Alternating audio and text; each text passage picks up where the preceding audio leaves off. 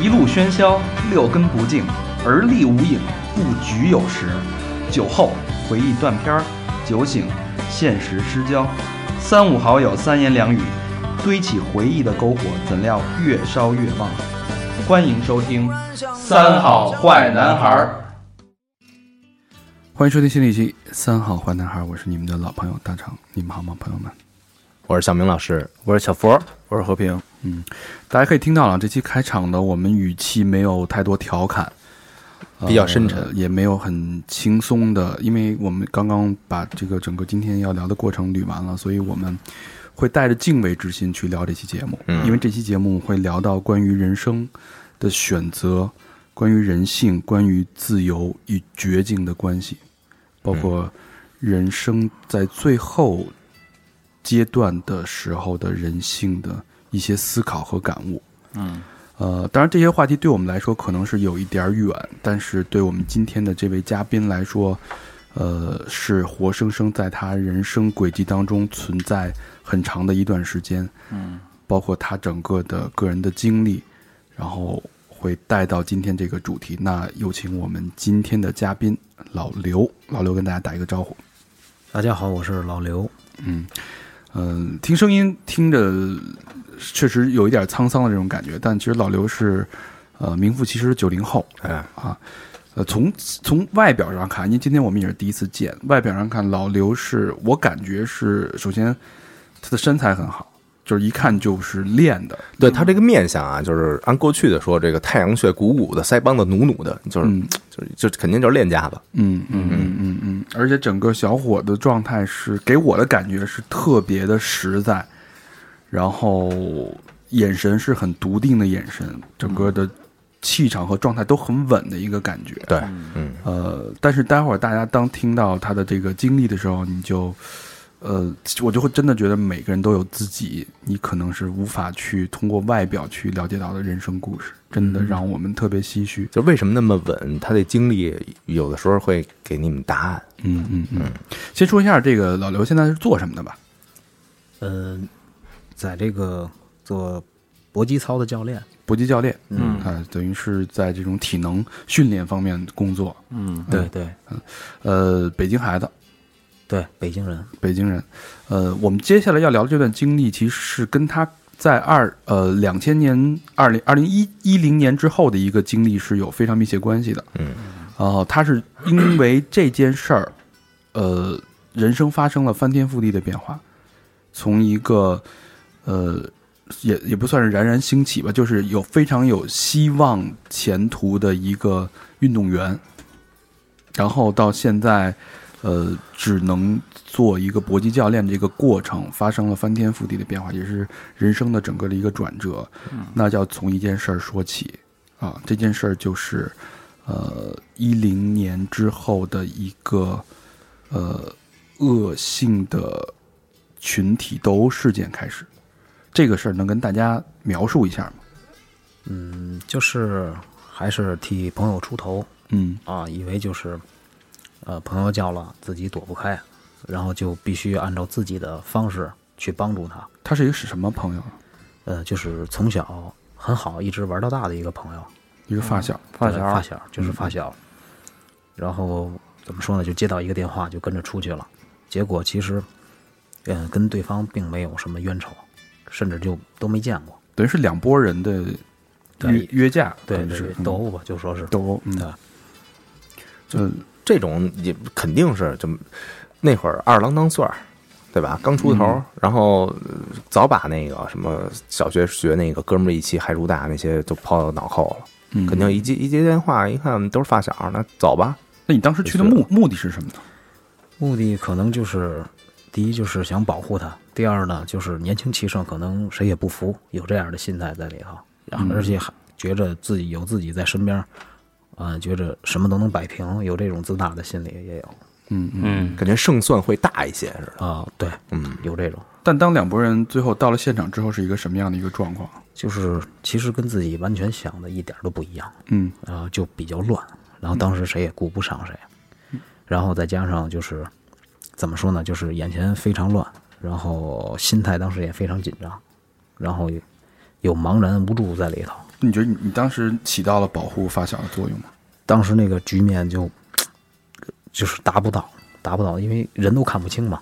就非常混乱。对，非常混乱，人都看不清，也不知道怎么着，就我这个朋友就就就倒地了，哦，等你找到他的时候，他已经倒地。对，他就他就已经倒地了，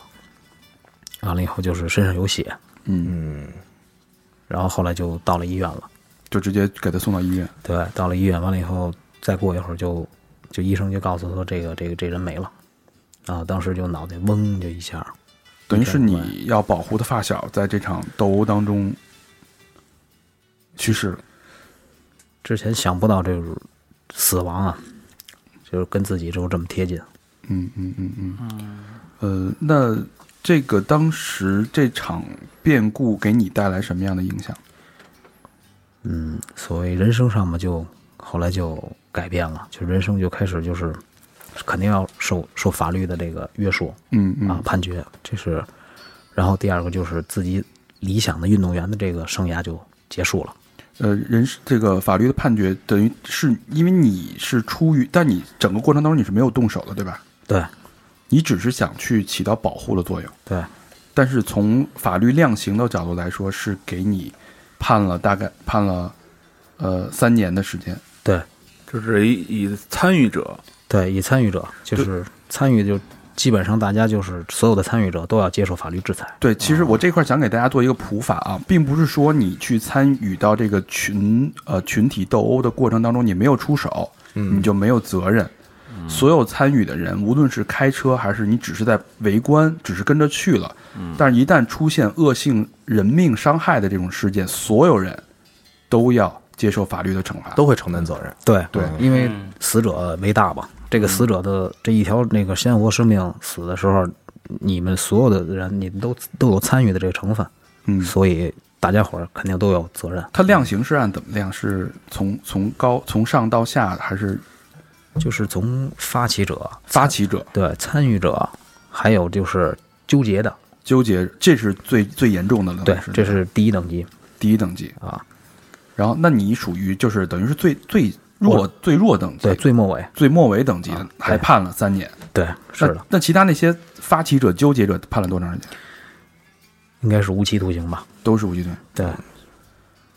所以，所以你其其实这件事儿本身就是一个简单的一个电话，可能嗯哥们儿一起说：“哎，你来帮我评评个事儿。”可能你也不是真的要动手，而只是想去出于保护他的这种目的。就到了现真这场什么真打起来，你给我拉一个偏手什么的，哎也就这个。其实当时想的很简单，哦，实际上不是那么回事儿。而且也也肯定想，估计没事儿，打完以后就散了什么的。对，有也有侥幸心理，嗯，嗯嗯嗯，那这个三年对你个人来说，你肯定也会想了思考很多。那对你来说，你觉得这件事儿对你最大的影响是什么？或者你有什么思考？影响就是这个生命的进程啊，就是从此从这个事件就发生改变了。当然，负这个事件肯定带给自己的是从人上和那个心态上肯，还有这个生活上肯定是负面的东西非常多。嗯，然后这些负面的东西，有的是当时你作为那会儿你能承受的，有的是你在那会儿承受不了的，还没预见到的。但是这些都是事实，都是你当时当下所做的后果，你自己都要承担。你当你听到呃宣判三年的时候，你当时是什么样的心心理状态？当时就觉着，呃，肯定有痛苦，因为三年嘛，一千也是一千零九十五天，嗯，你也得一天一天过。然后呢，有也有就是劝说自己的，因为每个人脑海里都有两个声音嘛，嗯一个是正能量的，一个是负能量的。正能量的就觉着自己这命一条命还在呢，最好的朋友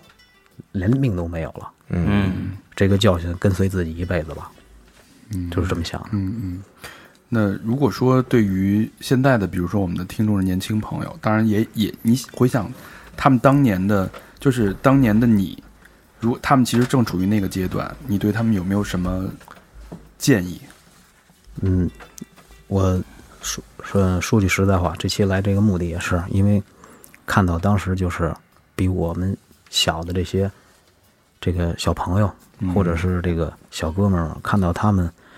就是比我们岁数小，但是看到他们脸上还有那种气场，有跟我们当年相似的东西，但是不希望他们在走我们的老路，希望就是能够以我自己的这个行为亲身经历，能够给他们提个醒，就是如果不出事儿则已，真要出事儿，那是你承受不了的，而且这个一辈子的事实你改变不了。因为我觉得现在就是所有人都在说社会的戾气就是特别重，然后有很多人都会觉得用武力、用暴力是解决这件事儿的，就是最快或者最佳的那种方法。但其实你的所承担的这个这个结果是太大了，太巨大了。当时你是呃，老刘是想去帮助他的发小，但是真正的帮助到底是什么？如果你真的跟他去了，如果你再让你再选择一重次新嗯选择一次，你会怎么去做？重新选择一次，这个我想了很多种结果，都能挽回当时的结局。一个就是给最简单的给他们家人打电话，嗯让他们家人的长辈过来。嗯。第二种呢，要不就是说，直接就拉住他，就是你清醒一点，好好跟他推心置腹谈一谈。嗯如果这个不行的话，还有第三种方法，那就是这个事儿还没开始之前，我先报警。嗯，其实都可以。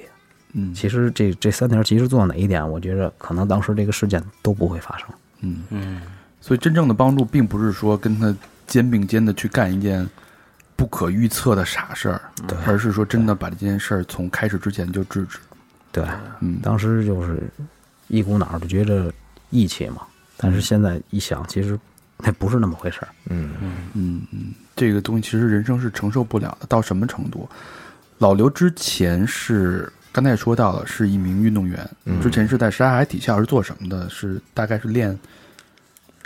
嗯，练过两个项目，拳击和散打都练过。杰尼克森的，在那在那练了多长时间？为什么会在直接去去沙海体校去做这种专业队伍训练，对，对，是在原来是在区区体校练，然后后来呢，然后我们教练觉着我比较有天分嘛，嗯，因为从小就从六岁开始就练，哦觉着我觉着我坚持这么多年了，而且看到也也看到这个天分了，然后就把这些他觉得比较有天分的小孩儿，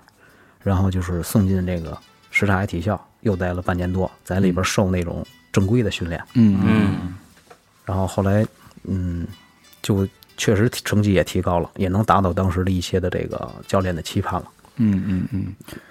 就如果没没出这件事儿，顺着这个正常的训练的途径去发展，你会大概是应该是一个什么状态？或者你当时的同学是什么状态？就我现在的有很多队友啊，一看就是台前幕后都有他们的影子，从电视上都能看得到，而且有的还非常就是有在这圈子里特别有知名度。嗯看到他们就是他们现在的光环，就是我曾经我们都在一个队，觉得这些光环其实离我触手可得，嗯但是我没有管住自己，或者说当时我的心态和思想没有调整到最佳状态，干了错事儿。嗯嗯所以我就要承担这些后果，心理落差这个方面的落差是相当大的。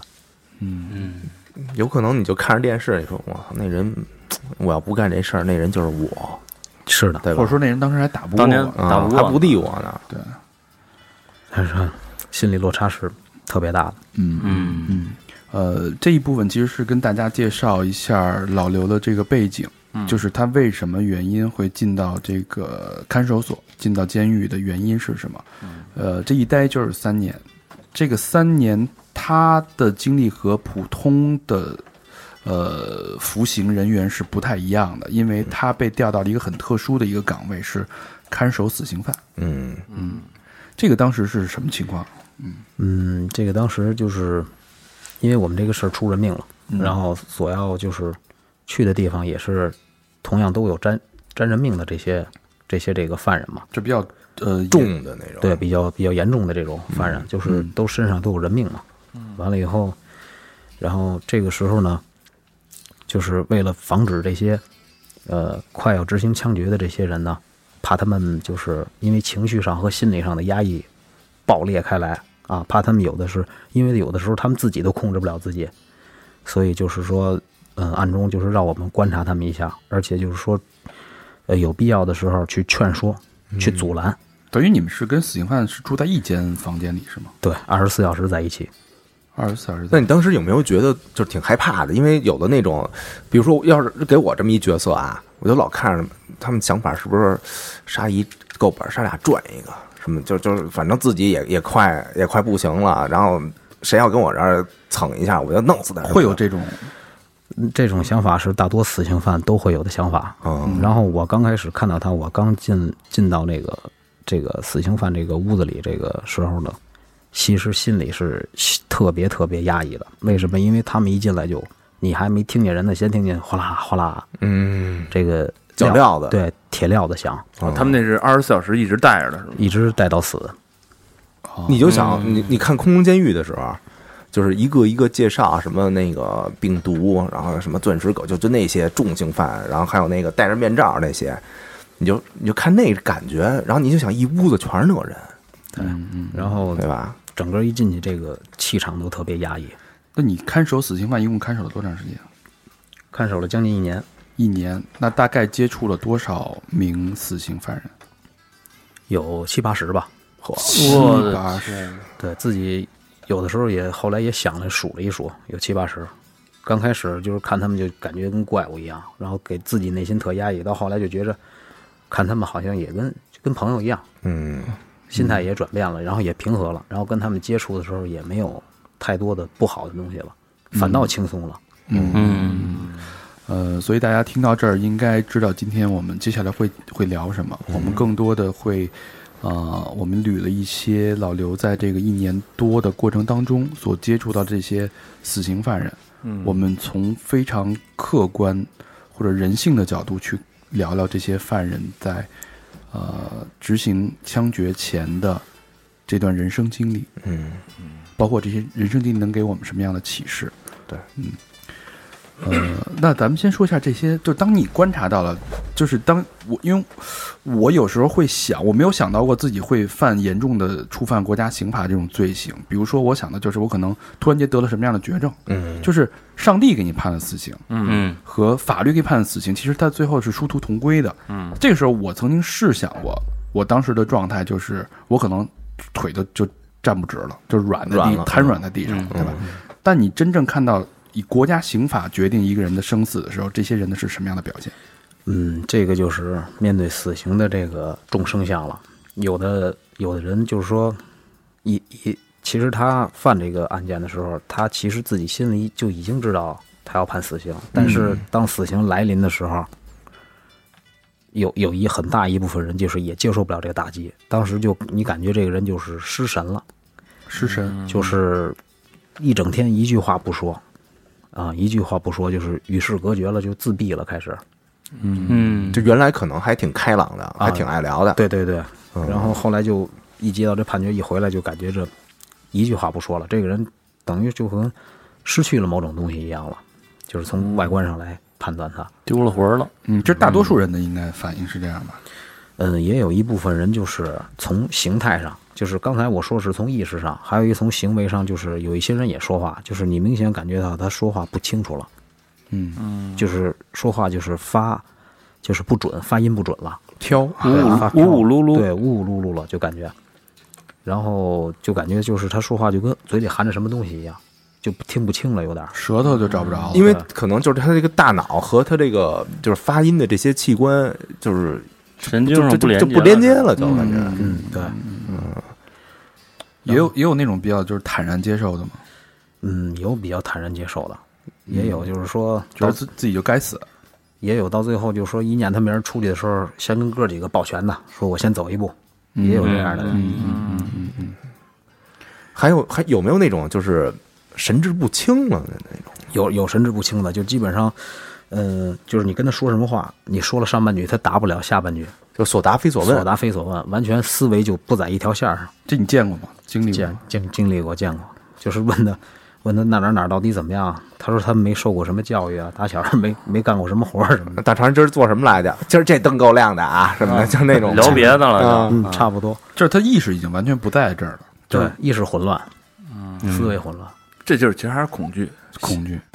可能就是给人的这种创伤性的伤害，可能就是太厉害了，嗯我觉得可能是嗯嗯因为他的这个神态语气都不一样了。嗯嗯，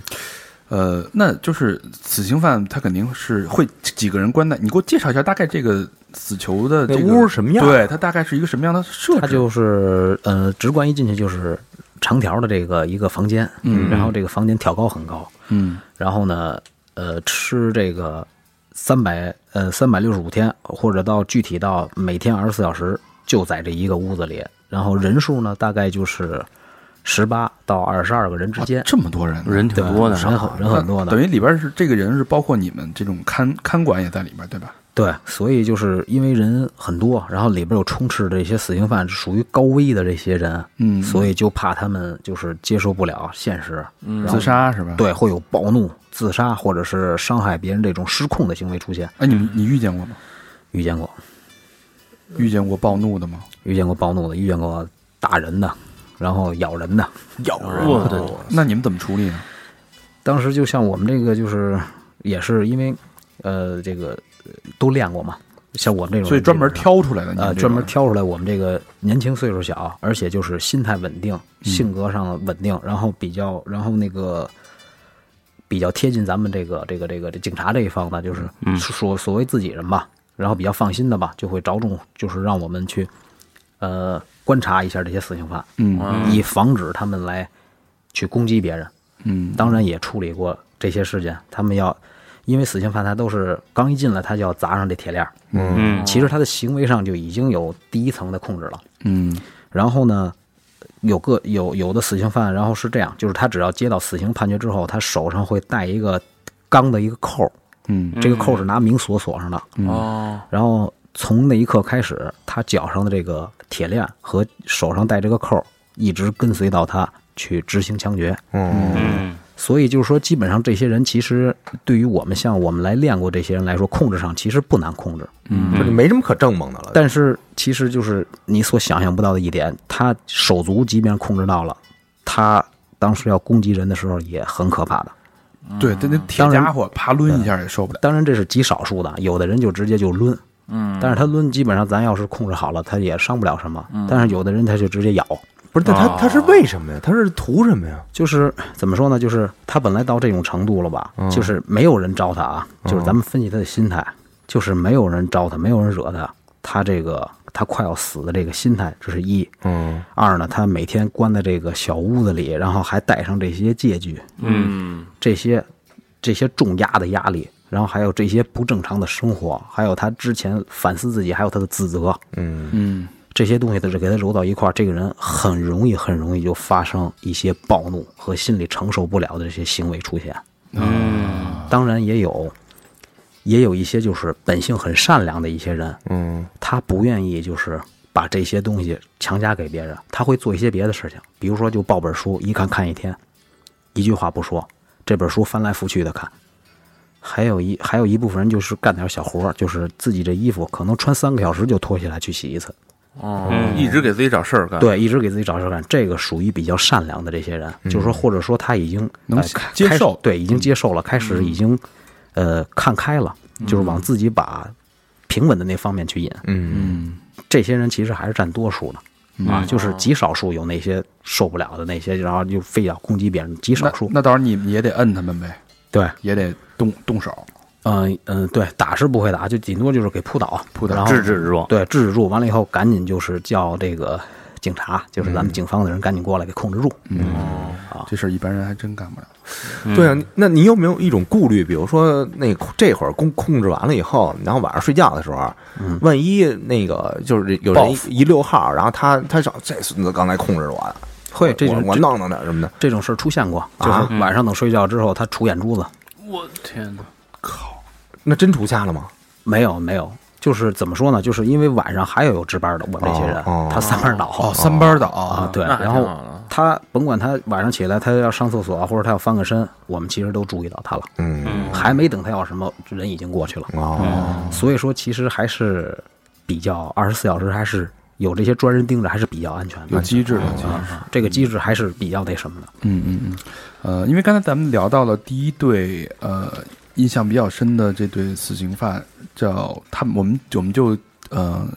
暂时叫他们叫老哥跟老弟，这个嗯，关系忘年交，他们是一个，当然，咱们之说的所有这些被判处死刑的这些犯人，首先说犯人，他首先触犯了国家刑法，他的罪行是不可饶恕的，都是有罪的，嗯对绝对是有罪的人。嗯那我们聊，我们接下来会聊到他们的这个人生最后的阶段，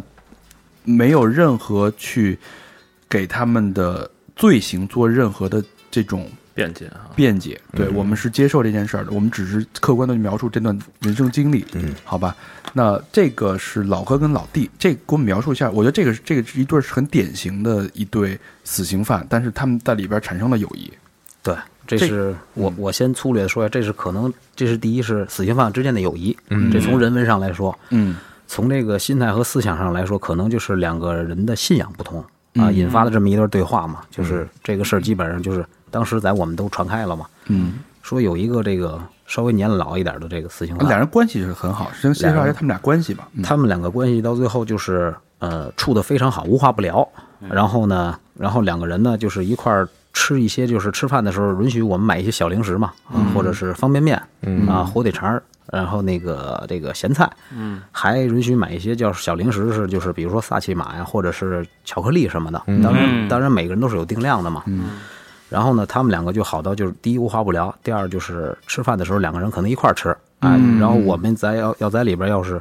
要有的时候要看电视接受教育的时候，哎，两个人并排坐一块儿，嗯，然后呢就一块儿这俩人分享这个萨琪玛小零食啊，这个老老哥是多大？这个老哥大概五十左右，然后这个老弟呢比较年轻，二十出头，啊忘年交但是忘年交对，忘年交，嗯两个人无话不谈。但是他们两个人都是判了死刑嘛，死刑嗯哎，都是判了死刑。完了以后呢，两个人的这个案子这个进程啊，走的也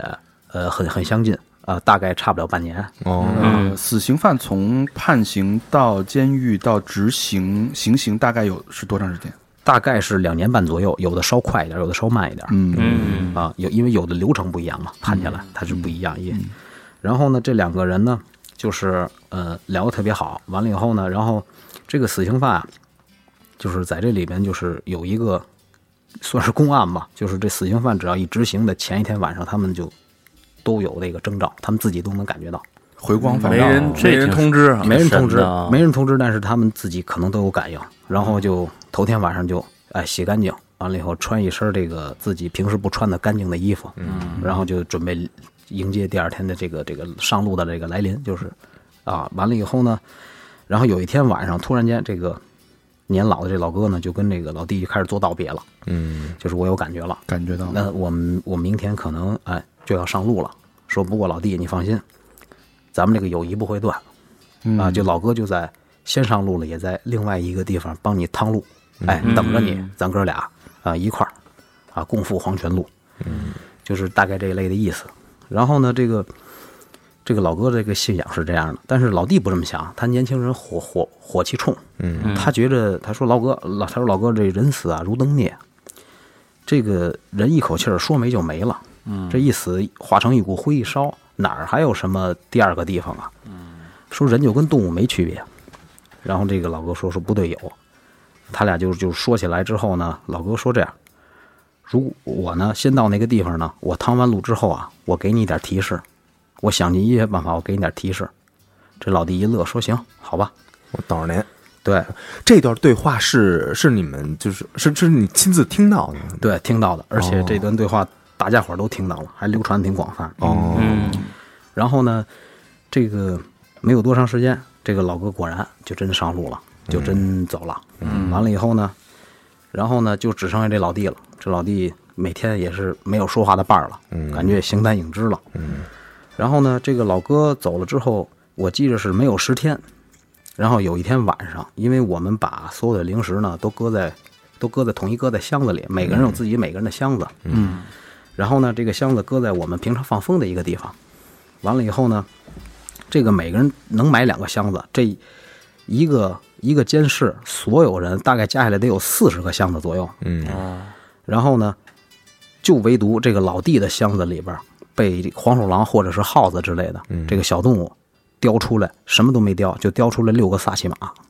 那丢到哪儿呀？就叼到这个箱子外边来了。哦，他没也没吃，也没也撕没开，吃，对，也没吃，也没撕开，就是零零散散给叼出来六个。嗯，但是后来我们一下，这个老弟其实他的心里是最明白，我们当时都看在眼里没说，嗯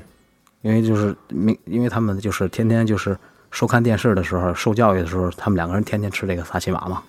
完了以后，后来这个这个黄鼠狼这耗子一出来就专叼他的撒奇玛，而且这箱子里什么东西都没有，就叼这个。嗯其实这个启示我们大家都都看到了，都明白，哦都明白怎么回事了。嗯，这个有可能是巧合，有可能有可能是巧合，嗯，也有可能是一段传传说吧，嗯，只能是这么理解。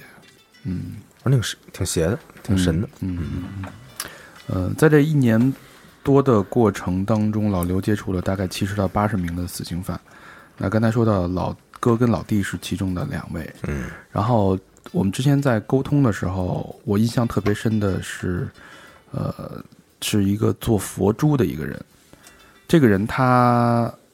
呃，我先不说他的这个最后的最终的结果，那咱们就还是听老刘给我们讲述一下这个人的经历吧，嗯和你跟他之间的这个这个过程。这个人呢，就是咱们用这个这个呃这个法师来称呼他吧，因为化名啊，嗯对，化名啊，呃我们都管他叫有一个起了一个雅号叫法师。嗯嗯，他呢就是他是一个那个南方人，但是他呢就是一看这些一看这个人就很能吃苦，然后呢平常呢就是自己啊也给自己就是弄得挺干净的。嗯，哎，平时就是我说我说就是没有两个小时就去洗衣服就是他。哦啊，就是他，就是他诚心就是把自己的这个心态调整到一个比较好的程度，嗯然后他他实在是不洗衣服，然后然后也不看书了呢，他就干嘛呀？他就拿出一本佛经来自己跟那儿念。嗯这个佛经好像是就是我们其他的朋友给他的，然后也有这佛经是我们那个管教，就是警察给我们的，没事儿念一念，调整一下心情，就是可能是单门给他的。哦，然后他就没事儿念，念完了以后呢，然后有的时候实在没事儿干了，他就自己呢就是两个手不是已经被铁钗扣上了吗？他就用扣上两个手做俯卧撑，锻炼身体，嗯然后锻炼的满头大汗，然后有的时候自己拿上佛经，自己跟那儿念完了以后，自己跟那儿打坐。然后后来我就看他的背影，我觉得你好像位法师，好像位高僧啊，这么来的。他是因为什么进来的？他是就是介绍一下他这个，其实他这个事情啊，就是怎么说呢？他呢就是来北京打工，嗯，他呢是这个给这个摩天大楼啊做这个玻璃人，就是蜘蛛人哦擦玻璃，擦玻璃的对，擦玻璃。然后他他说啊他说他从小就是没有受过什么教育，然后就来北京也只能干一些这个别人不愿意干的工作，粗活嗯啊。然后他这个工作也是高危，就是他认识来的老乡呢，一直都是都是干这个活的，就蜘蛛人嘛。嗯，然后他来北京打工三年，他的这个老乡摔死四个，好我啊的，天，这么高危呢？对，非常高危啊。然后就是他就是冒着身这个也是肯定是得冒风险嘛，嗯冒风险在干这个活儿。然后呢，他家里边还有孩子和母亲要养嗯，嗯啊，定期月月给打钱回去，自己其实生活过得基本上是一分钱掰开了花，真苦样对。他有孩子，人家有有有有媳妇儿，但是都在家里生活呀。但是他作为一个男人来讲，他也需要发泄。嗯嗯他呢，就是有一天他就是哎喝了点酒，嗯，然后他过年也不回家，嗯就这些苦闷，他希望哎找一个人发泄一下，嗯，然后于是呢，就是就是联系了一个这个这个怎么说呢，就是所谓的失足，对失足女，就是帮想帮他发泄一下，嗯，然后于是呢，他一去一找呢，发现呢这是一个非法的一一一些人，就是给他说白了就是来了一出黑吃黑，就是他一仙进、人跳，对，仙人跳，他一进这屋呢，发现这不只是一个女的，有一一还有七八个男的啊进这屋里就说那个你干嘛来了？然后就是说他这个那个带的钱是假的，哦，完了以后就是，呃，说是要要这个钱吧，其实就是抢，把他的把他兜里这个好像就他自己跟我们说的嘛，不是把这两千多块钱全给抢走了，嗯然后可能还打了他两下，然后他当时就是又是苦闷又是憋闷啊，然后回来一想，就是他这他带这两千多，他是要给家里寄过去的吧？嗯嗯就觉得这个自己冒着这么大风险挣点钱不容易，然后于是也也想不开，想不开了。嗯哎，想不开了，然后就就又回去了，就回去找的，非得去找这帮人把这钱要回来。嗯但其实他这个也是不理智的，但是这个这个这个心情是很气愤，他是这样。嗯，完了以后呢，于是呢就跟这个要钱的当中呢，就跟这个跟这个女的这个就就发生了肢体的接触。嗯，哎，肯定就推推搡搡，嗯，就是这是这是打一打的什么，就是这种感觉吧。然后于是呢，他从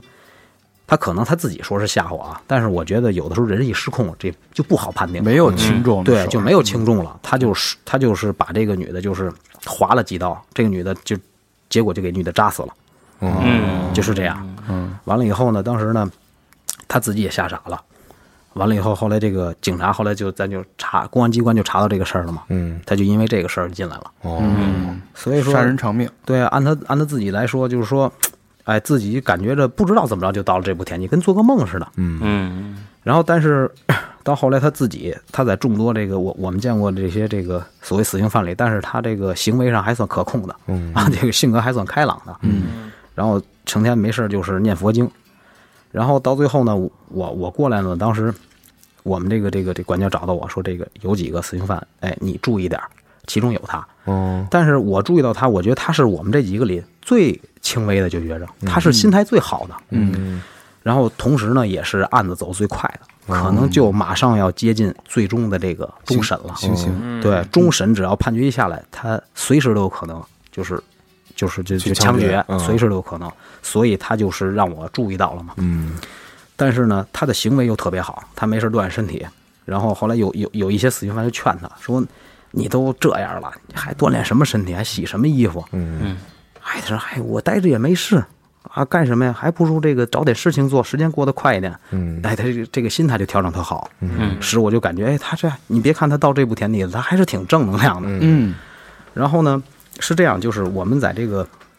这个看守所这个这个死刑这个号里啊，然后他是因为吃的比较差嘛，肯定，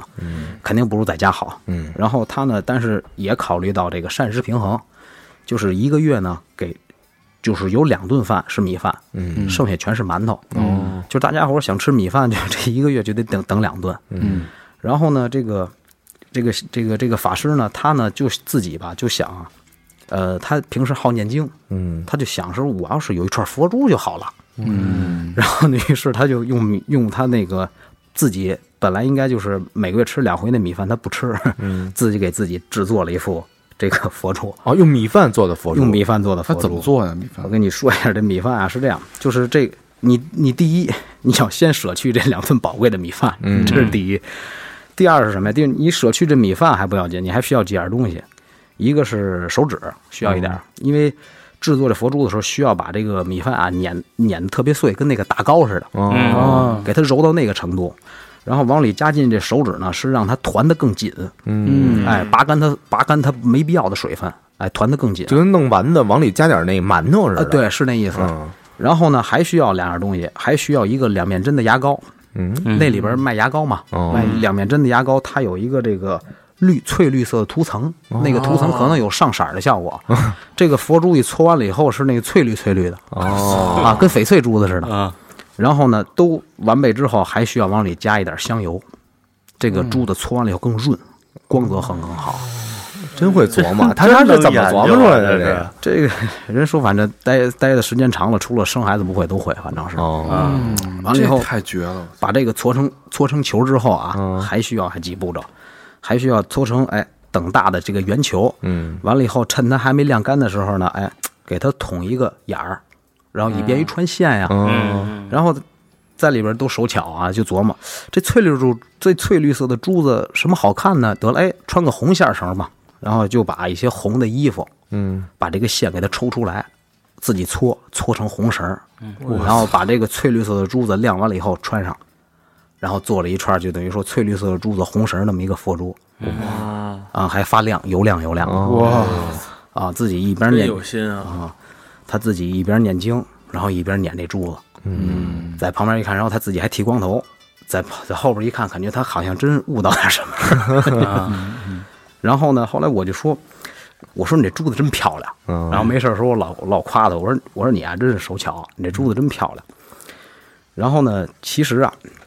就是很多死刑犯到他到最后，他知道他自己无望的时候，终审判决下来的时候，他们都念经，嗯他们都希望就是说自己也认识到自己的错误了，也知道不可悔改了。他们就希望就是说从心理上的忏悔和从可可能他们内发自内心真认识到自己错了，把一条生命给害了。嗯，所以他希望他通过赎罪的方式，哎，来走，哎，希望咱们他死能回头一点，哎，希望这样。然后有的时候看到自己孩子的照片，觉得可能给孩子。一说给带来这样的，他也希望就是说为自己的孩子做一些祈祷，自己赎罪吧，都有这些这些感情都有在里头。然后后来自己，后来我说我说我说法师我说你给我做一条吧。其实，其实我跟他无话不谈，到最后其实就跟他是跟他处朋友似的。嗯，我可能这句话呀，可能是一句玩笑话，我自己都没当真。嗯然后有一天呢，中午呢就来了这个米饭了，嗯，然后我这我就夸夸吃，然后他不吃，你让人家给你做珠子，你不把米饭 给人家？我都我都没想到这事儿，我也没没往心里去。嗯后来呢，一看他不吃，然后后来我我也没多想，你知道哦吗？因为一个一个月，你想想才来两顿米饭，我一说这话都不知道多长时间的事儿了。嗯我自己吃了，完了以后，后来我就睡觉了，就睡午觉嘛。嗯睡午觉一起来，我就看他跟那儿做佛珠呢。哦，我一下想起来了，我说我说法师，你给谁做佛珠呢？他说你不说让我给你做一个佛珠吗？当时我心里特别难受哎哎呦，天哪！心里挺相感当动的难受对对吧，感动啊，还有难受在里头。 嗯对，然后我说这样，我说我给你找剩下的材料吧。然后后来我就把这个呃卫生纸，然后这个牙膏，嗯还有这个呃香油，嗯哎，都给他找到了，还有这个红色的线也给他抽出来了。嗯然后我就看他那个做这佛珠，做这佛珠，你想想他这个，因为死刑犯他手和脚都是用铁铁的东西都是扣上的，嗯尤其是两只手离着特别近。他一边这个碾这米饭的时候，他一点得，他还一点得就是把这个米饭往下摔它，哦就跟打糕那感觉似的。嗯因为当时夏天嘛，然后他当时这个就是穿了一个背心儿啊，他往下摔的时候，他满脑袋全是汗。嗯，嗯，我当时我就他摔一下的时候，我心里就看在眼里，就感动在心里嘛咯。噔一下，对，咯就噔一咯下，真的咯噔一下，就真觉得我这欠他东西挺多的了。嗯，完了以后，他就一直摔的时候啊，就就就当时他就一边出汗，我就看他全神贯注的，他两只手分不开，他只能两只手一块儿摔。嗯，摔着摔着摔着摔着，因为他两只手上要要挂一个冥锁的，嗯摔着摔着，啪，这冥锁开了啊！哇，这冥锁开了，完了以后，它中间是连着一个销子的，哦这冥锁一开，销子就掉了，哦他手上铁扣哗啦就掉了。哇，我天哪！啊，这是我亲身经历嘛？啊当时给我一种感觉，我当时我看他的气场和他当时就是就是这种感觉，我觉得他，我觉得他好像死亡好像不属于他，嗯就给我当时就给我这种感觉。然后后来我就跟我旁边一个老哥，那老哥是经济啊，嗯老哥没啥事儿，我说老哥，我说我说我看他好像，我觉得他死不了了，给我一种感觉。然后老哥拿肩膀一碰我，说他终审已经快下来了，说他已经他就即便改判，他时间也快来不及了。嗯嗯就点了我一句，然后我也没说什么。后来他就，然后他说：“哎，他说我洗澡的时候，说我睡觉的时候，这个这个这个铁扣跟我得有一年了，他都没开，怎么这个时候开了？”后来这个因为这铁扣开了，这是大事儿，我们得第一时间然后报告给那个、这个这个警察。嗯，那那你不会等到就做完以后再报告吗？呃，没有，因为就因为里边都是三百六十度无死角，哦这也算大事儿了。嗯然后紧接着，然后就进来给他带出去，换了一副新的。嗯然后他就回来接着把这个佛珠给我做完了，然后给它晾上。我一看做，我一看给我做这副佛珠比他做那还漂亮。嘿，然后我就一边撵着一边说：“我说这个啊，我说我铭记在心，嗯我说我下辈子还你十串儿。”我这么说的。嗯。然后果不其然，过了两个月，然后他的律师接见了他一回。嗯他的律师找到那个受害人，赔人家受害人钱了。嗯这么着，受害人给他写了一份儿谅解书。哦啊，然后咱们现在国家的法律还是比较人性化的，嗯只要是就是有谅解书，再加上他积极认罪悔罪，然后刑制形式也不是属属于特别恶劣的，能给改判就给改判了。后来就给他改判成改判成死缓了。哦，然后死缓就是说，只要只要你这两年要是不重复犯罪、不惹事儿的话，基本上就死不了了。这个人、嗯现在是这样。完了，结果等于说他还就真没死。一线生机，那嗯就是。这这太神奇了，这个我操这销子能这锁能自己开，我操，这个你冥冥之中是不是？我不知道是不是他的这种真真心或者真真正的悔改的心，我觉得是真正悔改了。嗯我我我曾几何时这么想过，因为他我一个细节一个细节一直在，包括我回来的，有的时候我失眠的时候睡不着，有的时候就是以往以以前的事儿啊，一件一件的，就是在我脑脑子里边回放，嗯，就想到他的时候，就是老觉着他可能真跟一般的人不一样，就是他真的有这种就是自省的这个心，这然后悟到了什么？对他的真的悟到什么，就觉得自己真的是发自内心的去觉得自己错了，嗯，有有有可能，我觉着。因为可能他本身那个出发点就是错的。然后我我怎么说呢？就是通过这件事儿，其实也对我来说是一个冲击。嗯嗯就是之前我可能也是啊，小伙子火力壮、魂不吝的那个性格，但是我觉得使我改变成现在就是比较稳定吧。我觉得有有这件事儿在里头，嗯我觉得我也应该有这人，甭管说你信什么也好啊，你必须得有一个正能量的东西指引你。嗯，是你甭管到了什么份儿上，啊，当然就是可能他也改变了我的一些东西，但是是正能量的东西，正念，对，嗯甭是管指到了什么时候，你都得有这个正念去支撑着你。对去引导你。这个挺感动的怎么样，老何？我觉得这就是这个老哥、老弟，还有这个法师，这个啊，就感触良多，让我觉得，嗯觉得这确实有一些人到就是咱们这原来老讲一句话叫“人之将死，其言也善”嘛。嗯，我觉得他们可能真到了最后的时候，能感觉到一些不一样人的人东西性的人性的一些，真的是人性的对真真的诚啊反，思真是人性的底色。啊对，而且我还就就觉得这个另外一种力量的那种强大，嗯，因为你到最后你是你没有任何稻草可以抓，嗯，嗯，只有真正的刚才像老刘说那种正正正能量的这种信念去支撑着你。对，我觉得他们三个就是刚才咱们说的这三个人都还是挺平静的，嗯，对吧？都其实算走的平静的那种。是错了就是要真心悔改，诚心诚意的悔改，对对嗯对对对。去赎罪，去去替往生者祈福。嗯嗯，这是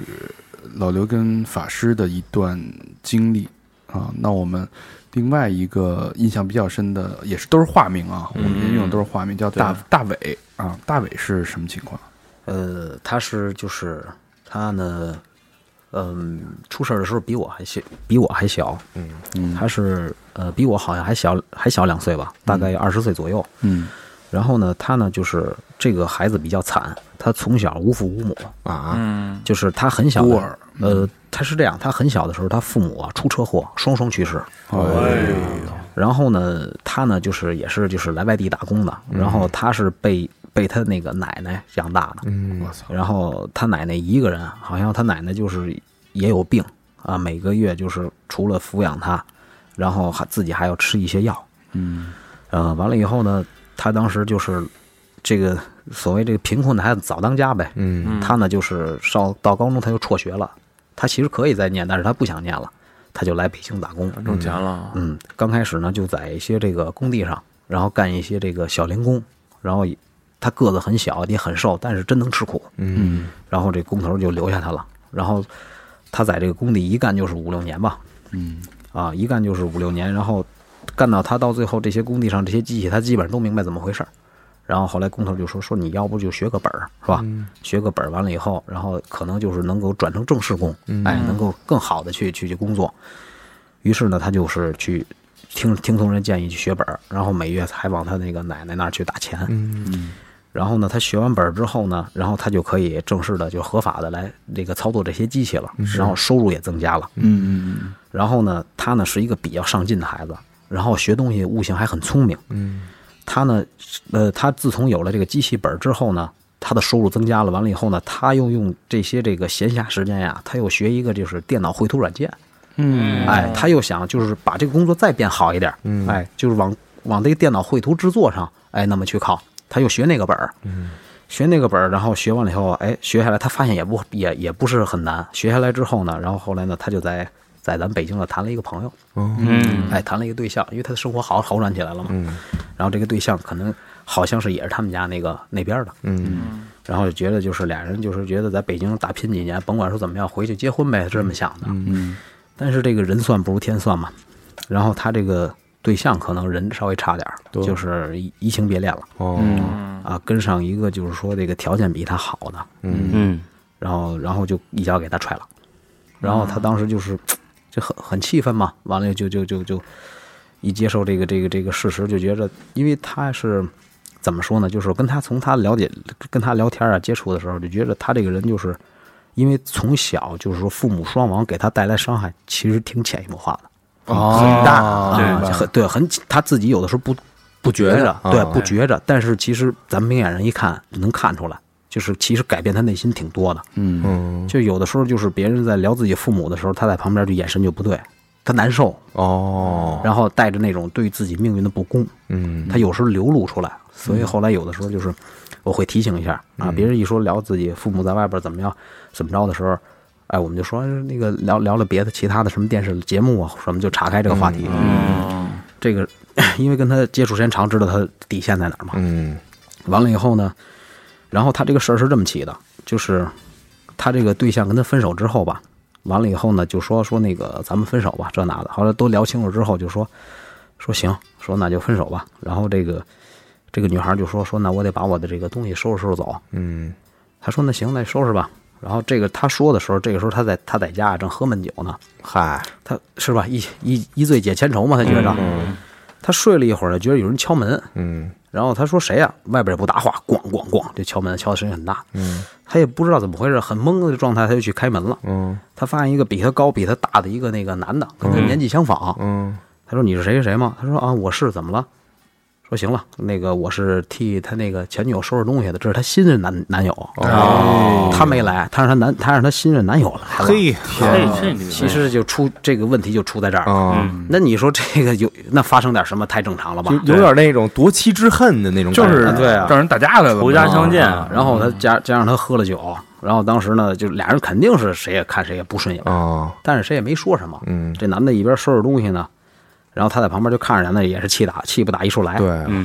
他也喝了酒了，也不知道谁先起的话题，嗯两个人就开始说上话了。然后这个男的紧接着就说了一句“你他妈的什么嗯”，一下他就急了。嗯啊，可能这要搁又触碰他那点儿，，对，这要搁平时他有理智的时候，可能这句话还可能会让他愤怒，但不会让他失控。嗯但是恰好在那个时候那个点，嗯一下听这话，一下就燃爆了，嗯他一下就情绪一下就失控了，然后他就跟这个男的就厮打起来了，嗯嗯，厮打起来完了以后，他当时这个桌子上有水果刀啊，哦，就吵起来了，就是这两个人当时就是在厮打的时候，就是呃，他就把这个刀扎了这个男的了，嗯，完了以后这男的就开始夺他这个刀。在抢夺过程中呢，就是两边人都有刀伤，嗯完了以后，但是这个男人就是因为这个失血过多死了，哦，啊，这么着他就就就就就入狱了嘛。嗯哎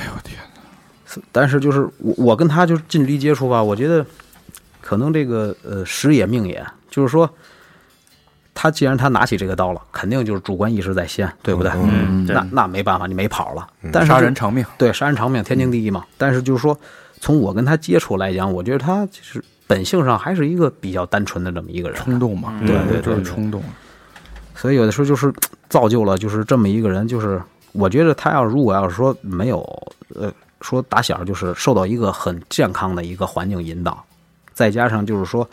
当时就是说就是有一个人来规劝一下他，或者自己冷静一下，或许也到不了这步田地。我觉着，哪怕说当时取行李的不是那男的，这嗯没准儿那就女不的会自这己样去，。或者那男的，就是你稍微怂着点儿，你很你很，这个这种必然就是无数的偶然嗯凑在一起。时也命也嘛，也感觉上，嗯，那他他在里边的那个就是表现是什么呢？他在里边表现就是他出这个事儿吧，就是家里人就他奶奶了。哎，然后也没什么钱，可能给他就是当时给他的钱他也花完了，然后他在里边儿没有钱吃饭，就是当时会给他饭，但是没有钱他去买一些副食品。嗯，当时我有钱啊，然后后来我就买一些副食品，我们两个人一块儿吃，然后就是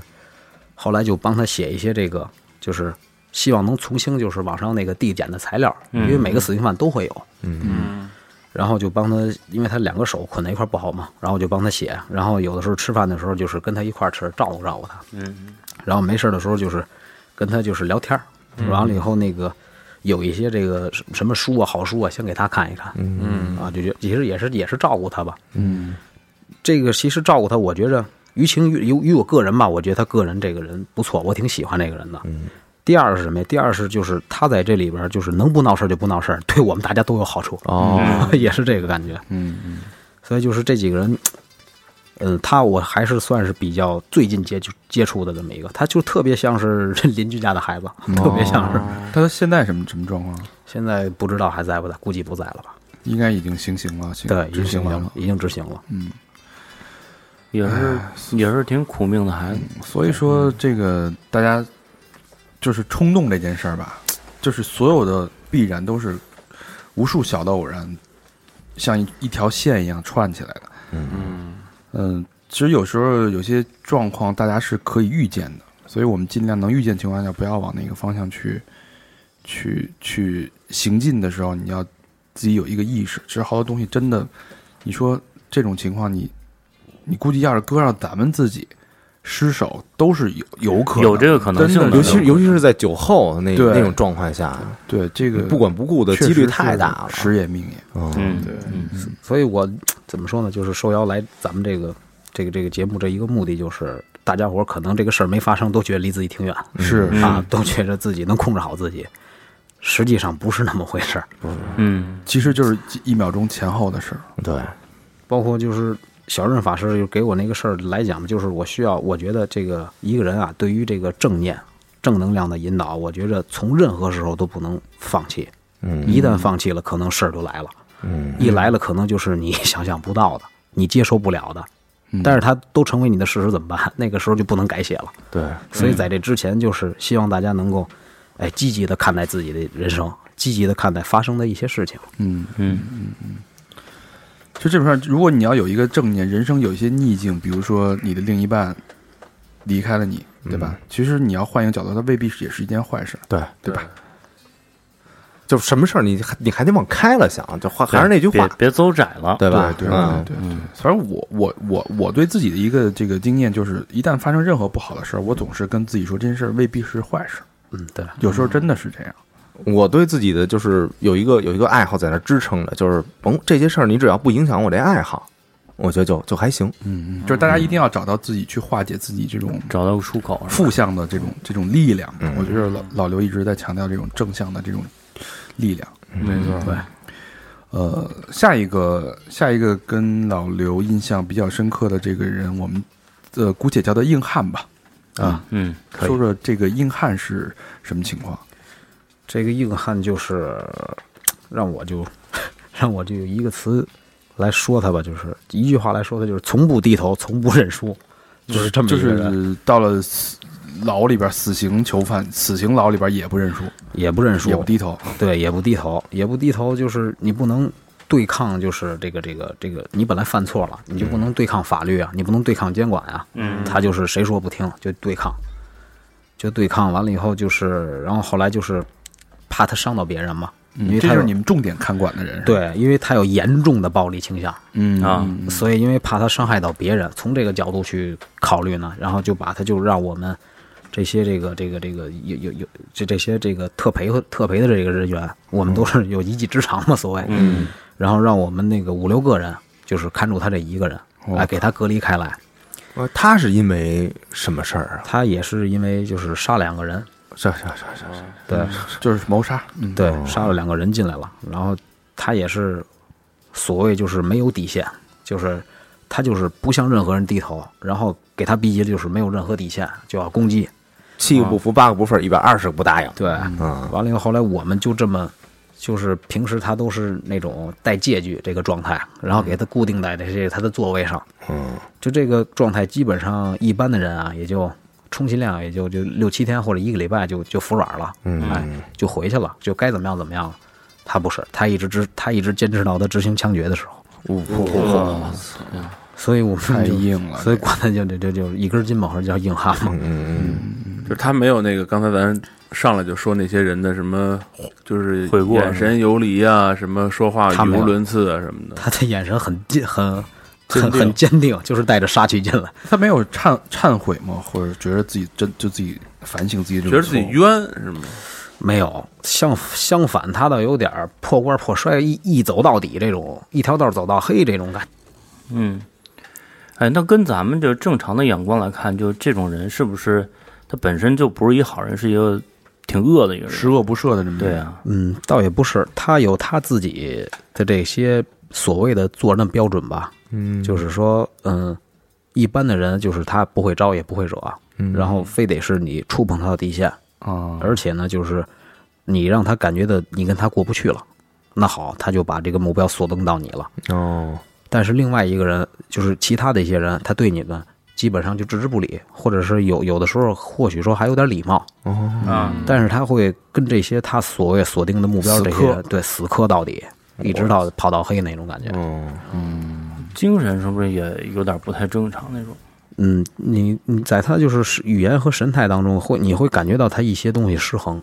他没有一些东西，就是咱们正常人一些东西来制约他没有。嗯，嗯，他这个不管不顾，对，为不了管我为了这个跟人死磕不管不顾的这种，这个这个确实是放在社会里边确实危害太大了。嗯，对，这种性格的人，他不会拐弯儿。啊，对，太值了这个，嗯嗯嗯嗯嗯。那这个这要要我理解这种人，就是那就没办法了，就给他关在一个比较什么。针对这种人的一个特定场合特定场场合，就直接等着行刑就完了嘛。嗯，这个这个，在咱们管教对他还会有什么照顾，或者说感化这种过程？会啊，就是我看到了咱们就是这管教这个这个这个警察公安机关，就是对他管教呃对对他的关怀特别多，嗯到最后基本上就是呃有一些有一些就是特定的这些管教，这些警察队长就是跟他建立了友谊。那是怎么建立？真这种、呃这种人，他是这样，就是说这个呃管教啊，他一进来的时候，就是这些就是主管的这个警察就是管教嘛，嗯，就是注意到他了，然后会详细的翻看他的档案，嗯哎，大概就对他有一个预判，然后再从平时有意识、潜意识的，就是观察他的时候，先揣摩他的大概心理，嗯，然后就是我说的这个，就跟他建立友谊的这个管教就比较人性化，而且还就是比较就是，呃，方方法比较巧妙。嗯刚开始跟他沟通的时候，就是跟他以朋友的方式，哎，问问就是喜欢什么，喜欢什么爱好，嗯，完了以后那个想不想看什么书，给他找点书，嗯然后有的时候就是那个逢年过节，就是遇到这个这个这个这节假日的时候，主动找他聊天，嗯，然后呢给他一些这个关怀和温暖吧。完了以后，有的时候就是允许这个允许的时候，然后跟他一些斗这个那个打扑克，嗯，就是让他就是脑子思绪能够轻松一点儿。嗯哎，这样等到这个一到这个管教上班的时候，就就就就就开导他，然后带他打牌啊、聊天啊，哎，他就能放松情绪。这他倒不抗拒啊，呃，他不抗拒，然后他就是就只认这个这个这个这个这个管教，然后嗯跟他还建立了挺好的友谊了。一到这个管教班上，他也不骂了，也不打了，嗯，然后每天晚上就是可能自己排解一下，唱一下歌，嗯，嗯，完了以后就感觉那个。从呃从那个时候就感觉啊，他还是有 正常的一面的，哦，得适得其法，估计是。啊嗯嗯嗯。哎，说到这这些管教管死刑犯的管教，这是一群什么样的人？如果天天跟这些人打交道，因为你是一年可能就会调到，人家可能是一份几十年的职业，对，这些人他你理解你你接触到这些管教大概是什么样的一群人？其实大多数吧，大家就是没看过啊，可能会猜想，可能会猜想他们就是一些就是有金刚手段的手腕的这么一个人啊，或者横眉立目的。嗯嗯其实不是这样，如果他们要以这个面目去管这些死刑犯的话，那肯定是摩擦和事情肯定是不会断的。嗯，这硬碰硬了，正面对刚，对，这又朋友呢，其实它不是一个处理处理的一个好的方式。嗯嗯然后呢，后来呢，就是有的时候这个这些我们的主管管教上班的时候，都会把我们提出去问一问，哎，近况如何？嗯，然后这个监视里，哎，出呃出没出现别的什么事儿？哎，大家伙儿的情绪怎么样？嗯，然后呢，有的时候呢也会就跟我们谈心，我们聊天的时候就经常开导我们，说如果这个事情你用这个横眉冷对，或者说这个这怒发冲冠的这个态度去去那个去面对它，它给你的结果是你不愿意看到的。嗯嗯往往这件事儿都办不好。但是呢，你先把自己的情绪先降下来，哎，你换一种方式和态度去理解它。有的时候咱们可以绕一些弯路啊，有的时候咱们可以先不表态，先观察一下这个事的走向。嗯，有的时候可可能很巧妙地就把这些事儿就给渡过去了。嗯，还是有很多经验的。啊，对你，你你越跟他正面去硬扛、硬扛、硬硬碰硬的话，其实越不好对这件事情的发生。是，嗯一看就确实他的这些话也开导了我很多，嗯也挺受益的，我觉得。就是好多其实是在规则里面的去做一些妥协和灵活的去就是处其理。实柔化的就是处理曲线救国嘛，对，是吧？倒不失为一种好方法。反正那那这些管教他多压抑啊！就是他们，你觉得他们会压抑吗？他们也会压抑啊，就是刚开始他们就是刚开始他们刚接触这些人的时候是一个心态，我觉得他们的心态也在转变，到最后他们能游刃有余的来处理这些人、啊，能够就是把这些人的这个心态能够调整到一个很平稳的一个境界的时候，我觉得他们肯定也不是一日之功。而且是这样，你看你你要调整，你要把一个死刑犯这种绝望的愤，这种怒吧，对吧？他可能也不是愤怒，是各种各样的复杂情绪，让他安稳、安抚他，让他呃，在接下来这可能这两年多的这个时间当中去，首先能稳定，嗯然后能认罪伏法，安心的接受这个状态。其实你要比他的这种耐心，就是你你的耐心要比他要大不知多少倍，才能对舀给他一勺。嗯就如果你是一桶水，你能舀给他一勺，浇灭他的这种怒火，对，就这儿我有一个比喻，不知道当讲不当讲啊？嗯，请讲。你这比喻了三次都错了。对，就是就是我在上课的时候遇到那种刺儿头学生，嗯就就刚一来就说，哎，你知道吗？我专治各种老师，就那种。啊，然后你怎么让他在这种负面的情绪下，然后让他把东西学进去？给听七三好啊，倒也行，对吧？就这在是在为一种方法。啊，在在在这个负面情况，然后你你咬出一点儿，哎，小嗯语言，然后你让他学进去，嗯，有有点这个感觉。嗯嗯嗯嗯，虽然有成功 了，成功了，终于比喻成功一回了。虽然有点儿不贴切，嗯，但是可以理解你可以理当解时的那个吧心情啊嗯，嗯，嗯就是你必须要要比他有更加强大的这种耐心。跟这种情绪的稳定性，才能面对那样一群人。哎因为我觉得那个地方应该气场完全就是混乱的，在那种里边儿对，是吧？就是太多的情绪啊他，跟就是咱们之前聊过医院什么那个这种气场完全是无法理解死的。刑犯囚牢的气场大，你对对对对无法，我想象不到。嗯，你对于反正正常人要搁在里头，对于对于的这个正常人的心态来说，肯定是一种刺激，因为他崩溃是了哦啊，他是一个不正常的一个环境，然后你看到的一些是都是一些不正常的人。嗯其实我在就是我在就是刚一到这种环境，到最后快从这个环境出来，我我肯定也变了一个人，就是必须要时刻调整自己。嗯啊，就是我我嗯我我我就是也通过这些事情，我是深刻的了解到，就是自种自我调节到底有到底是多么重要，嗯，到底是多么重对，要。所以所以说现在，比如说像你走大街上开车什么的，什么路怒啊这种这种，基本上就没有了，已经是嗯，吧？没有，而且就是就是也也可能也会有一些后续的事情，就是说一般人就是说你因为一些很小的事情，你不会跟另不会跟一般人去去去去去怎么样，蹬去鞋生踩气啊蜡对对了嗯对对，就是不会那么冲动。你甭说看跟死刑犯接触，你就大表哥那会儿出来不也是吗？嗯，对吧？就是就是那那原来是一个那种就是专横跋扈，经常就变成这经常个变成绿巨人的那绿巨种。人啊，现在连黑寡妇都不如了， 是吧？嗯所以我觉得，我觉得你在这个一年多当中上到的这种算是教育吧，是可能是别地儿根本学不到的这种呃，。学不到的，可能呃大部分人这一辈子也不会 有这种经历。嗯嗯哎，你所以你你觉得是是你自己这个经历，你损失这三年让你感触的更多，还是这种教育对你的影响更大呢？嗯，我觉得还是这种教育吧，因为可能一般的这个，咱咱打个比方，就是一般的事儿，要是这个三年的经历啊，嗯他不会到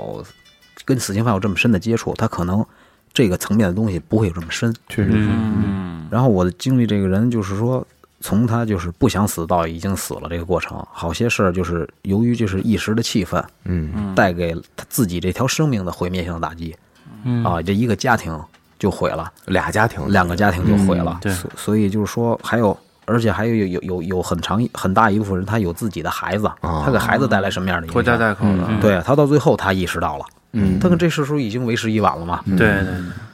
所以这个作为这个我我算是经历和旁观者吧，嗯，就是看得很清楚，嗯，然后也非常的就是。就是可能根深蒂固，就直直逼内心。有的时候，嗯到他们就是认罪悔罪，到每个人就是说有善良的那一面，我看到了，嗯，还是如果我要是只看恶的这一面，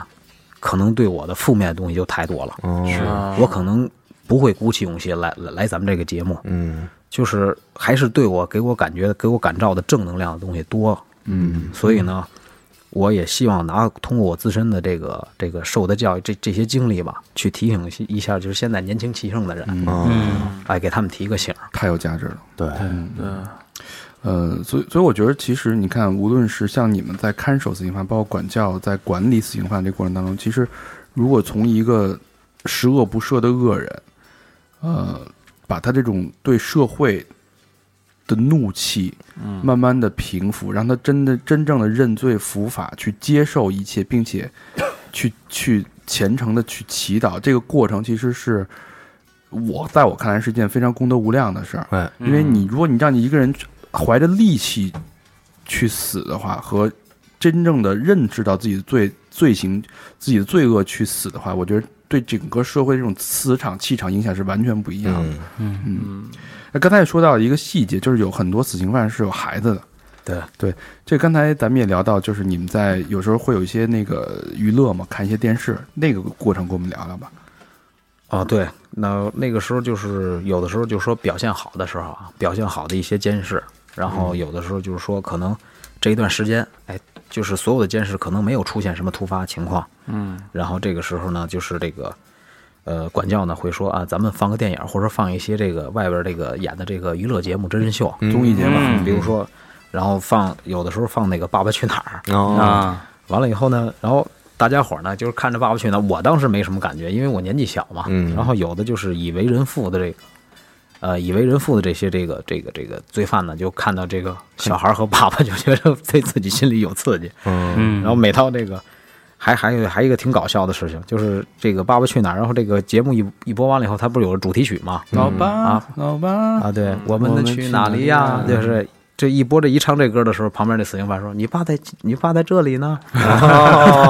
大家伙儿当时就乐，还调侃一下，对，调侃一下，哈哈一乐啊，瞬间感觉到其实挺轻松， 但是呃能说出这句话，这个心里心里实在是不敢想象这个是。哎，那你这个，比如说你们这这波人啊，就是负责管这些死刑犯的，都是练家子。对那有没有那种就说，哎，既然你也会两下五步叉，我也会两下五步叉，那咱俩比划比划，切磋切磋，哎咱俩啊切磋是切吧磋，有有有这种经历吗？ 有这种经历，嗯但是在那里不能比划。哦，然后可能有有有，可能就是俩人就是互相玩玩过一下，嗯就是你拍我一下，我拍你一下，打闹是有哦啊是有一。下，当时但是那个画面大家可以脑补一下吧，都穿着这个嗯这个球服， 在那里互相还都会两下那种武功招式一比划，这个画面应该挺好玩的，嗯挺奇特的。这这个这个等于到到聊到这儿为止，其实我们已经把老刘这个一年多，呃，在死死刑看守这这段经历，我们把就是他对他影响或者说他的感触和印象最深的这这些人，我们已经聊完了。嗯，啊、那最后咱们说点轻松的吧，就是顺着小明刚才那个话题，嗯我们出了这个死死刑这个囚牢，嗯然后等于你会被分配到一个正常的监狱，对吧？对对对，这个时候有一个那个刚才说那做饭的老哥，这个就是对切磋这个我们聊这个，大家最后我们稍微放松一下心态，因为我觉得这轻段时松间轻松，这一个多小时一直都是紧绷的这个状态，我们稍微轻松一下，好吧？这这个做这个做饭的这个老哥呢，后来我跟他一块儿到这个做饭这个岗位上了。然后这个做饭的老哥呢，大概那个时候不到五十岁吧。嗯嗯，然后这个做饭老哥没事儿老看一些哲学的书，哎呦，他是内外双修的，对， 让我看来，就是他在外边呢，他在外边就是除了干自己的这个事业之后，呃，事业之外呢，他就好习练传统武术。哦，大家然后呢，然后那个用用他的话说，就是他这个二三十年这个功夫就没搁下。啊哎呦对，在这里还就是扫接地着僧对，接着练，多专多专达多术的功夫，多大？这老哥五十多岁是吧？呃，不到五十，不到40多呃，四十八九这样。啊完了以后呢，然后然后然后自打他第一眼看见我，因为有很多人就说了，说啊，说这个小孩儿原来是练什么什么的啊，练搏击的，练什么的。他看到我，他的感觉就是比较碰见这个武林中人那种感觉， 但是我没啊会有心。的点点了点头是吧？ 但是我刚开始我没理解这个眼神，嗯，后来一跟他到一个工作岗位上，我理解了。然后他也像一个，确实像一个大哥哥一样，就像一个长辈一样，有的时候开解你，照顾你。嗯然后呢，他是，然后呢，更多的就是什么呢？就是他想跟我切磋一下。 这个，对这个占他主主一大部分主要的意识哎，。怎么说的呀？当时他说说那个说说老弟，听说你也是练什么什么的？我说啊，他说我跟你说，老哥，我这功夫呢也别的不说不多说，反正三十年是坚持下来。的。 我说我说啊行，我说挺佩服您的。他说这样吧，咱哪天呀、就比划比划，点到而止啊，就是玩一玩。我说我说也行，我说就怕这个咱没这机会。不不不，咱就自己拍着玩一玩，打打闹闹也没什么事儿啊。我说好吧，然后他就一直这贼着这个机会呢。 终于有一天，这个活儿可能干完了，啊，呃，也没有事了。嗯然后他就是就是就是把我叫到他那个平常干活的地方，完了以后，这个趁私下没人吧，他说那个说咱俩今儿就点到而止，拍那个就是拍拍着玩一会儿，哎，啊拍到身上就完事儿啊，也也咱也不打，咱就比划比划两招。我说我说行，我说来那来吧。当时他把他的架势一拿起来，我当时我我一站我的这个架势，我就当时就有种拍电影的感觉啊，还穿着一身这个这个这个这个球球服，嗯， 当时完了以后，就是他给我一掌，我给他一拳，当时后来练起来了，对，后来也就两三下不就结束了。谁赢了？对吧？然后当时的我们俩有一个君子协定，就是不能说到底谁胜谁负，啊， 这是武林中的一个规矩吧？他说， 他说是，这他就说哎，有点像那个功夫那电影，你们看过了吗？啊就是最后那仨人要从那村里走的时候，啊说咱切磋一下吧，有点相信那啊，对对对对对，是不是？武术对西洋拳，哎所以说这个里边儿还是有很多人情在里面嗯的。就我，你看他说完这个啊，咱觉得就是我听完这几个故事，我觉得进去的人啊，大部分其实都是善的人，普通人对，都有都有很多的善面儿。其实出出事儿就是在那一刹那，嗯信你的那个当时思维的一个拐弯儿，嗯，你把恶的那一下露出了一点儿，嗯嗯你就完了。是你原你那会儿说冲动的时候啊，你把那女的推草丛里边儿，你万一 使那使点劲儿，没准你就进去了。对对对，就打架嘛，那是啊对对对，对，确实是。哎所以这期节目对我来说是特别有启发性和有教育意义的一期节目。嗯，嗯，我相信对大家所有人都是啊。必须的。嗯，呃，我们也非常感谢老刘，愿意然后分享嗯愿意分享这段。呃，其实现在看来是已经过去的一段人生经历，然后嗯他肯定是已经很非常释怀了，嗯才能坐在这儿这么，呃，开诚沉布公地沉聊出来沉静的这么有条理的去把这个东西平静的讲述出来。嗯，呃，我也希望大家能从这段人生经历当中 吸收到自己应该吸收到的内容。对嗯和正向的能量。嗯，那最后呢，我们还是想再听听老刘，呃，怎么去理解整个今天做节目，以及如何去理解你这个这三年的时间，对大家有什么话想说？嗯，就是第一个就是说，呃，从来的这个初衷就是说，希望把我这个所经历的事情，哎、希望告诫给一些还在年少冲动或者是脑脑瓜子一热容易冲动的人，嗯嗯第二个呢，就是说通过这个这个极端的环境，就比如说近距离观察这些死刑犯，这些给我的刺激和警示，来通过我来传达给大家，哎，希望大家就觉得这个生命啊，还有这个，而且还是怎么说呢？就作为一个，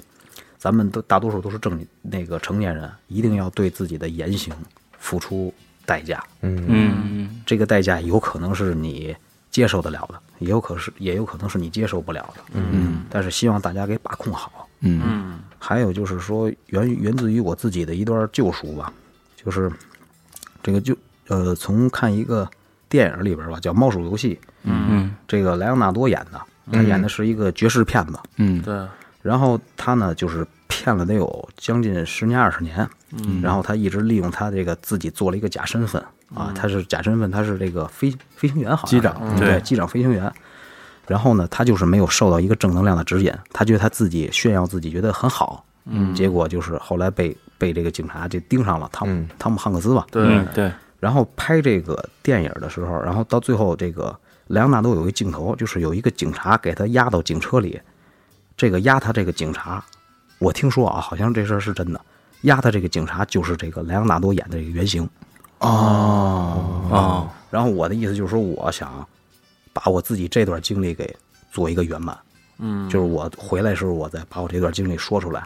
可能就是说，他就完成我自己的一个救赎。明白嗯啊，明白。我相信你这种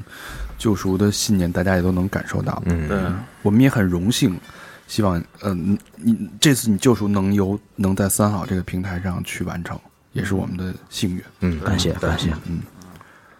好吧，那节目的最后，老规矩，感谢我们的衣食父母。嗯，好，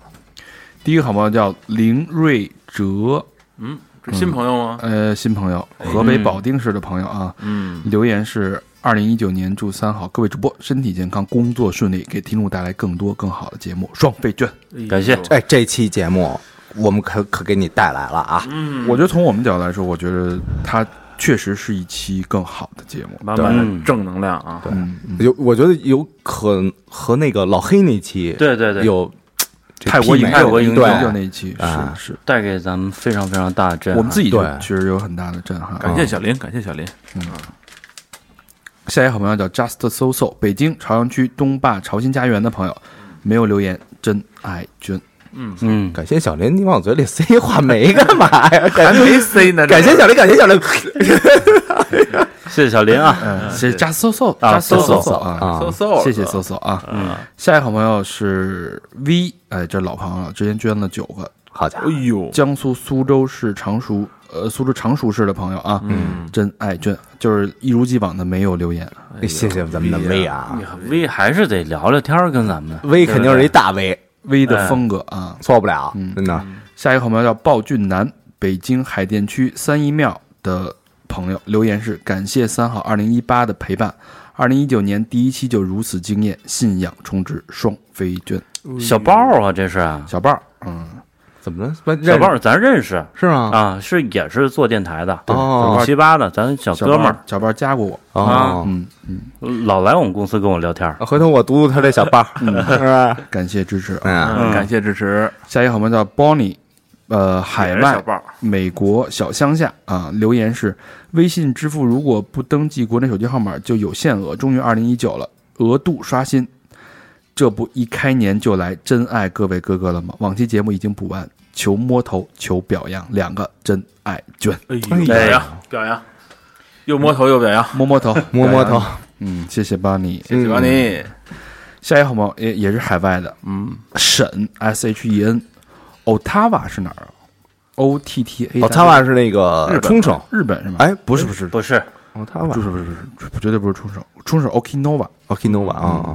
呃，留言是听了几年了，补个票钱。码农一枚写代码的时候，咖啡和三好缺一不可。感谢主播们的陪伴，三个双飞娟。哎我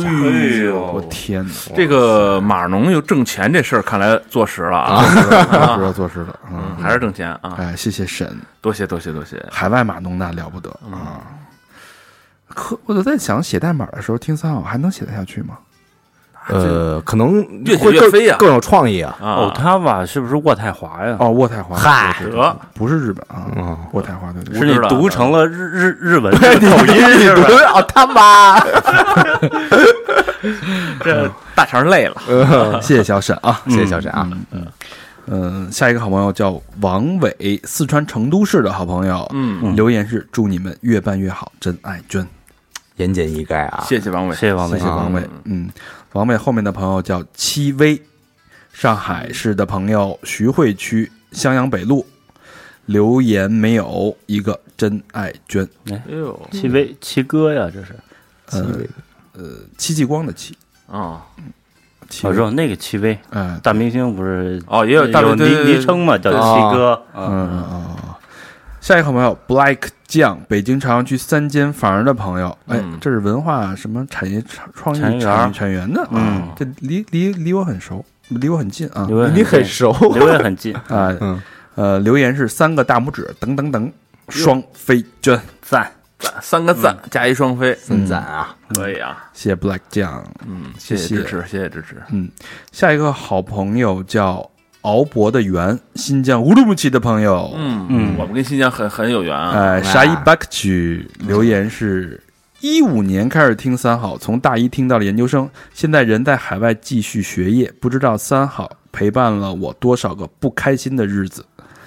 白听了将近三年，过意不去。双飞娟慢慢补上，祝三好一柱擎天。P.S. 最喜欢大肠老师了，一个双飞娟，哎呦，嗯，真不错 一，柱擎天不擎天的，嗯，敖博的圆，谢哎谢你，嗯，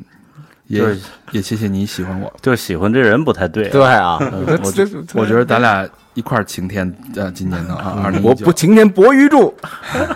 架海紫金梁，谢谢。嗯，下一个好朋友叫钟玉素，四川成都市大邑县的朋友啊，嗯留言是第一次双飞，以后定时来，每天上下班两个小时路程，就靠你们活了。我以为每天上下班定时 给给一双飞啊哎，那大家给邑给咱们打工了。 大邑这地儿是不是茶特好啊？哎，大义普洱，哎，啊是吧？对有这么一个茶，嗯，感谢钟玉素，嗯，感希谢望感谢，呃，你的你的这个情谊我们收到了，希望你二零一九一切都好。哎，嗯下一个朋友叫西河城主，老朋友了啊，嗯，广东江门市彭江区的朋友留言是一切尽在不言中，一个真爱君，嗯，嗯，西河城主好像在群里边就是属于那种特别正能量的一个朋友。对，嗯也挺活跃的，对对对，江门的，啊哎，，对对。然后西河城主他又连着捐了一个，嗯，哎，连捐，哎，好，对隔了三分钟又捐了一个，然后嗯留言是祝三好的哥哥们和东院的小伙伴们一切安好，真爱君。嗯，谢谢啊，谢谢。呃，最后念两个，嗯呃，这个是老朋友了啊，你敢你敢你敢啊、嗯，呃北京石景山区八大处的朋友啊，留言是好久没来捐款了，依旧是最喜爱的电台，周边的朋友都纷纷被我带进了三好的坑，祝未来依然越来越好，真爱捐。哎呦，哎，哎，你他敢这你精敢神真棒啊！会随咱们一起去你敢你敢，咱们是见过的，见过面的。啊去那个来电台吧，当嘉啊对对对对对呃现场看过的，对对对对，嗯啊，呃，最后一个朋友叫正方形，上海长宁区的凌空 SOHO 的朋友啊，嗯，留言是冲着小明老师来的。呵第一哟我们都姓方，嗯第二都是双鱼座，哎呦第三都爱摇滚乐的现场。好家伙的，当然，以上都不重要，我只想说，下次评论人家女孩子海边照片，在关注人家穿没穿内衣的同时，也可以顺道吹捧一下大海的美貌。谢谢，祝你快乐，两个真爱娟。嗯，你这是有什么评论吗？这是嗯就就看那个照片嘛，然后我说这你这穿这泳装，估计这人是不是没穿内衣 呀？对吧？就是当时那个调侃调侃照片来着，嗯嗯嗯，好吧，谢谢正方形。谢谢。谢谢谢谢，哎果然啊，果然，这期呢太正能量了。嗯如果你听到这期，你觉得对你的心灵有一些冲击，或者对你的人生会有一些改变的话，请你把这期转发给你的好朋友，或者转发你的朋友圈、嗯啊。然后呢，继续跟我们进行一些互动，去我们的微信公众平台搜索“三号 radio”，三号就是三号的汉语拼音，radio 就是二 a d l 啊，或者直接搜索“三号坏男孩儿”，以及去我们的微信呃微博搜索“三号坏男孩儿”，呃，我们还有 Instagram，我们还有 Facebook。好吧，嗯这期节目就到这儿了。好嗯的谢谢大家最后再次感谢老刘的做客，感谢大家的收听，嗯，谢谢。拜拜。拜拜。拜拜。